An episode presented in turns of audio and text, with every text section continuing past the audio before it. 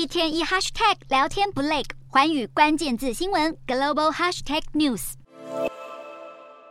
美中战略竞争越演越烈。双方从贸易战一路打到军备科技战。澳洲战略政策研究所发表最新报告，指出在全球四十四个关键的科技领域当中，中国有三十七个项目遥遥领先美国，包括核能、无人机、机器学习、量子感测器等等。至于美国，只有在量子计算、疫苗等七个领域独步全球，其他方面大多位居第二。报告中举出，在先进飞机引擎的领域中，全球高度具有影响力的研究论文有超过百分之四十八来自中国，其中涵盖极音速武器，而且在这方面，全球前十大的研究机构就有七个位在中国。另外，中国在光子感测器和量子通讯的研究实力，可能也已经突破西方情报机构的监控。事实上，中国大约两成的顶尖研究人员都曾经在五眼联盟受训。这是由美国、澳洲、加拿大、英国跟纽西兰等国家组成的情报联盟，而这个情况可能是中国长期规划的结果。报告更进一步警告，中国很可能会在其他更多领域方面